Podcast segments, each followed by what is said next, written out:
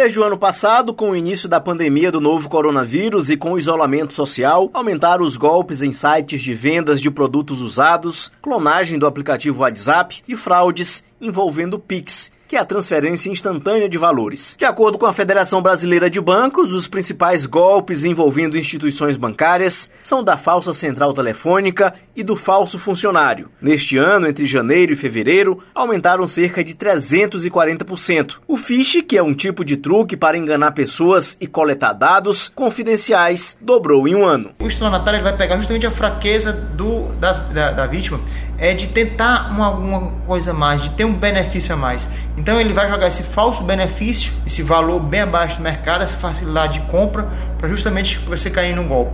Desconfiar. Não dê seus dados de cartão de crédito com qualquer pessoa. Evite comprar com o cartão de crédito quando for em sites que você não conhece. Pegue, pede boleto bancário. E quando for pagar o boleto, veja a, o destinatário da, que está sendo feito o pagamento da conta. Quando você vai utilizar o aplicativo do celular para pagar um boleto, lá está dizendo destinatário. Se o destinatário está indo para pessoa física, não para empresa, desconfie e não pague. A clonagem do aplicativo WhatsApp também é alvo de reclamações. Os golpistas utilizam a agenda do usuário para pedir dinheiro por transferências bancárias. Muita gente cai neste e em outros golpes, mas não denuncia. Se cair em um golpe, registrar a ocorrência policial, procurar a delegacia mais próxima para fazer a ocorrência policial, ou então, nesse momento de pandemia, está sendo feita a ocorrência online.